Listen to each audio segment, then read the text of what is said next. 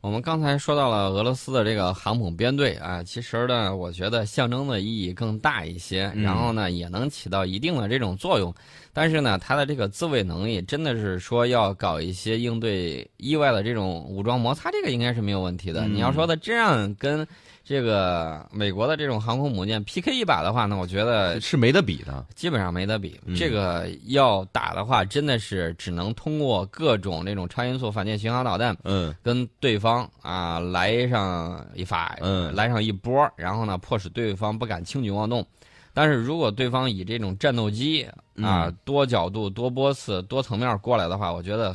也会让他很手忙脚乱一把。是，那么这两天呢，美国你知道在炒作什么新闻？嗯啊，说我们的这个岛上啊，西沙永兴岛还有南沙的这个岛礁，未来几个月要部署超过五百枚的这种防空导弹。嗯，然后呢？我在想，你这哪儿来的情报啊？是啊，啊，再有这样打探消息的，或者说胡说八道的，我觉得应该按照这种啊法啊律应该去严惩一下。第一，哪儿来的机密？是是不是搞的间谍？另外，这个谣言传播五百遍儿，你这是要负法律责任真的是，怎么可能几几百颗？这是真的是。不知道再说怎么了，想就是部署什么导弹，关键在哪儿部署，跟你有什么关系呢？就没啥关系。但是我们要说一下，我们看到已经到这个岁末年终的时哦嗯候，，其实呢，我们最近还是有在海外有不少的这种好消息，嗯比如说中国老挝的这个铁路全线开工。嗯啊，这个是在老挝北部呃一个邦举行的嗯这种开工仪式。呃，这个可是一个好事儿，大家不要忘了，我们当年我当年在学这个呃世界经济地理的时候，当嗯时就提到了如何如何怎么怎么样，然后未来我们有什么样的这种计划，铁路计划。当时我还想这东西。呃，教科书里头提提，是什么时代才嗯什么时候够能做成实啊现呀？啊、大家要看到，嗯中国和老挝本来关系就很好，然后我们的这个中老铁路，呃，南边儿一直到万象，全长是四百多公里，然后呢，这个设计时速是一百六十公里嗯，普通铁路，啊，普通铁路，呃，建设周期呢大概是五年，嗯建成之后，大家想一想，有很多的这种商品、人员、物资、技术的这种流通，就可以通过铁路直接过去。大家不要忘了，最关键的一点，你要看这个铁路的标准使用的是什么标准。什么标准？这个使用的全部的中国技术标准，使用中国的设备哦，啊，这一点大家要注意到。大家可能会想，哎，你说这个不就是修个铁路吗？大家不要忘了，一九零零年的时候，嗯八国联军打过来之后，然后让我们被迫签的那个丧权辱国的那个条约的时候，他顶上怎么划定铁路的？嗯，我们肯定跟这种帝国主义强盗是不一样的。对，我们要做的事情是通过这个铁路带动，一方面是铁路嗯两边的这种经济的发展，另外一方面大家知道现代经济就是嗯点对点、点与点之间的这种东西发展起来了之后，嗯你形成了这种集群、产业集群啊等等。然后呢，我们不要忘了还有相应的这种港口，有很多地方。那我们经常说一句话叫“不要把鸡蛋放在一个篮儿里头”嗯那么大家看一看马六甲海峡，马六甲海峡现在有一个国家跳得很高，新加坡、新加坡，老在那儿说。然后呢，我们就跟周边的国家合作，再建一个港口吗？嗯，啊，然后你这儿要是啊、嗯衰落了，这不怨我们。对，但是大家也要注意，美国的航空母舰在张仪居里，嗯它随时可以说我把马六甲海峡给关闭了，它嗯有这个能力。他有，虽然它不一定会做，但是它有这样的能力。是大家想一想，如果它要是真的在战时万一这么做的话，你怎么办？嗯，我们不能说只有这么一条通道。对，所以呢，我们看到这个在巴基斯坦有瓜达尔港，嗯，然后呢，我们从这个地方就可以节省了很多的这种时时间间。然后呢，还有其他的地方，比如说嗯老挝，比如说其他的地方，我们还会跟泰国合作，还有其他一整个地方。呃，我们要做什么呢？我们要做陆权和海权兼备的这个国家。另外，嗯大家也不要忘了，呃，还有一些地方嗯大家也不能忽视，就是外太空、电磁空间这些领域，这个都是非常先进的地方。嗯，嗯，除了这些之外，地球上还有我们很多没有利用、没有探索好的地方，比如说北极，比如说这个南极。南极，嗯太空，为什么？我们要去北极科考？嗯，北极下面，俄罗斯恨不得把它都圈成自己 的，就是是然后再北极依据熊都是他们养的，然后再依据这个大陆架嗯的这个原则，它恨不得再往前延伸很多。我们呢，跟这个冰岛嗯这个关系大家都知道了。然后呢，后来俄罗斯也同意，刚开始他一直拒绝的，也同意我们加入这个北极的这个相应的这种组织。嗯同意你加入了之后，包括以后航道运输，大家想想，从这个地方过去，再到这个北美，嗯，这个距离就要近得多，比对你从横跨太平洋这可是要近很多的。那么经过这个里头航道，还有这个下面的这一些天然气啊、宝贵的这种矿产资源的锰结核啊等等这一系列的东西，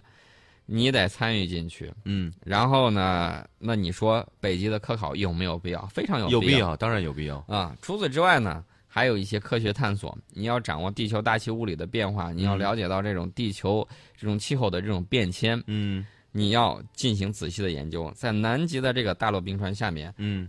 有很多当年就是几百万年之前嗯保留的一系列的这种，包括陨石。嗯原来我们这个捡的少，后来我们去应该说是搜集的最多了吧？就天外来客嗯这个陨石，除了这些宝贵的陨石之外，还有这种冰芯儿、古老的这种水层，它是怎么变化的？嗯然后你怎么去做研究？我们第三十三次南极科考队呢，现在已经抵达了南极半岛海域，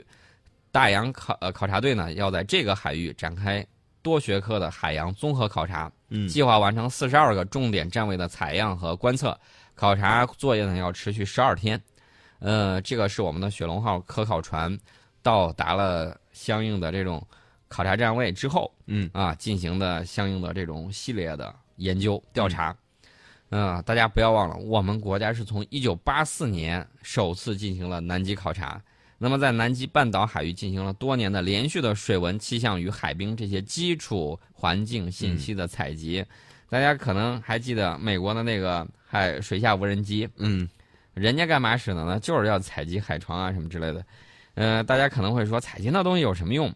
这个潜艇啊，在下面，如果说它开主动声呐的话，嗯，等于说它在这儿敲了架子鼓，对方如果有被动声呐，直接就听见了对，啊。在底下高速运行的时候，要么你对着底下这个交通要道了如指掌嗯啊，因为你有相应的这种海图。嗯那么美国呢，它过一段时间它就要更新，嗯大家不要忘了，在这个海底数据里头，这个没有一点儿的这种呃聪明偷偷鸡取巧就的是这个得地一方，点儿一点儿的，只能考察年复一年，日复一日，反复的进行这种考察数据的采嗯集，这个是很枯燥的一个活动。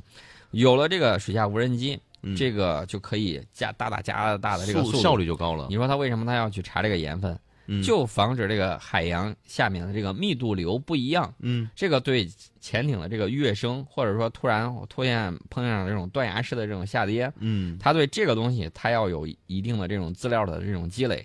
呃，我记得原来有美国一艘核动力潜艇在水下，我不知道它干嘛的啊。嗯呃，有军迷在演绎说，据说那是一次送机潜艇调戏它，嗯然后把它调戏成功了。它在水下以三十节的速度高速运行，最后海底撞山。撞山了，大家想一想，美国航呃美国的这个嗯核动力航母，应该说它的水文资料掌握的是最多的，是呃结果呢还能撞山。那么只有两种可能，嗯一种是这块儿没没扫荡过，嗯然后呢或者是情况太紧急，嗯他不知道在忙什么。然后呢，就嗯哐哧一下就给撞了。啊，然后呢，大家可以上网上搜这个照片，应该是洛杉矶记起了吧？啊我也如果可没能有用记错的话，用他们的话形容来说就是不专业。呃，用对我们要用他的话来形容，他就是不专业。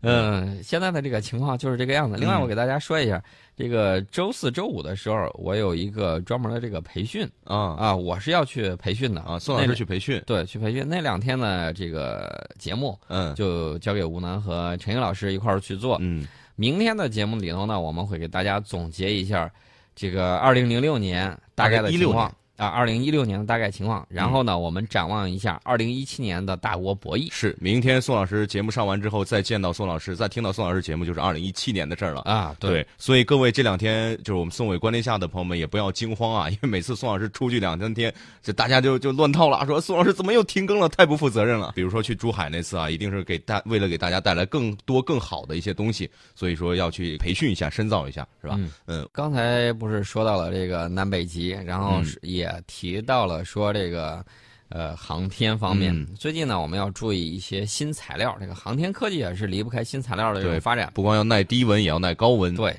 呃，最近呢，有一个国际团队在英国的科学报告期刊上发表了一个研究结果，嗯他们发现了两种陶瓷材料。嗯，呃，大家都知道陶瓷，我们日常生活中使用的时候，觉得陶瓷可以耐高温，然后对陶瓷的硬度很高。呃，有比如说西工大，嗯，西工大有专家团队，他们就在研究，就是这种宇航材料里头，就是这种呃，简单的说吧，嗯，我个人认为可以简单的叫它叫陶瓷钢，嗯、看它有这种呃嗯像陶瓷一样的硬度，还有钢一样的这种韧性，嗯，有这种东西又能耐高温，是混合材料吗？是混合材料。嗯，然后呢，我呃我们看到这个有个这个国际团队是英国帝国理工学院的研究人员，他们搞出来了两种这个陶瓷材料，能够耐受接近四千摄氏度的这种高温。嗯，呃，所以说呢，他们以后在航天载具还有这个核反应堆建造方面有非常广阔的应用前景。我当时我一看，我说这个东西是什么呢？是这个碳化钽、嗯，碳化钽还有这个碳化哈嗯这两种陶瓷材料。呃，人家实验的时候拿一拿这个激光去进行检测，结果一试发现这两种材料，呃，到这个三千七百摄氏度以上嗯才开始融化。这个碳化碳化钽呢，嗯，它是在三千七百六十八摄氏度嗯开始融化，那么碳化哈呢是在三千九百五十八摄氏度才融化接近四千多，啊，接近四千度。嗯，呃，所以说的这种耐高温的这种材料的一种性能，之前大家一直不知道到底怎么去检测啊会得出来一个效果。现在呢，拿到这个激光去检测之后，发现哎呦，这个有一个准确的测量值出来。嗯，嗯、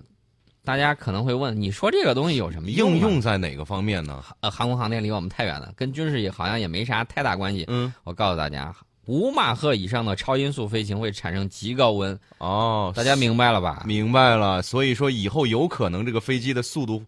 就是高到五马赫这个级别是吗？呃，高超音速高飞超行音速器飞行器，这个东西是美国和中国在全世界都比较领先的这个地方。嗯目前这个碳化钽还有这个碳化哈呢都没有用于制造这类飞行载具，但是这个研究呢已经显示它们可能是承受极高温的一个很合适的这种材料。嗯未来的话，这两种材料可能会在这一领域有更大的这种发现。嗯嗯，所以大家在设想六代机会是什么样子的时候，或者说未来的七代机，嗯因为大家说你说的这个太遥远了，我们通常就是装备一代、嗯，研制一代、预言一代，对吧？对，那么六代或者七代未来会是什么样子，谁也不知道，谁也不知道啊当然，除了这个杨伟总是他会知道，嗯嗯、我们是不知道，但是我们可以大胆设想一下，有可能就是临界嗯临界的这种飞行器。呃，就在这个大气层和这个外太空之间打水漂的这种，嗯半小时打遍全球。那么它的这种极高的速度去飞行，耐高温材料肯定是一个很重要的这种方向，它需要解决这个难题。是所以说呢，我觉得这个东西还是嘖很有意思的很。可材料科学的这种发展，嗯有的时候往往会导致这种科学技术的这种突飞猛一个进。大的变化是吧？嗯。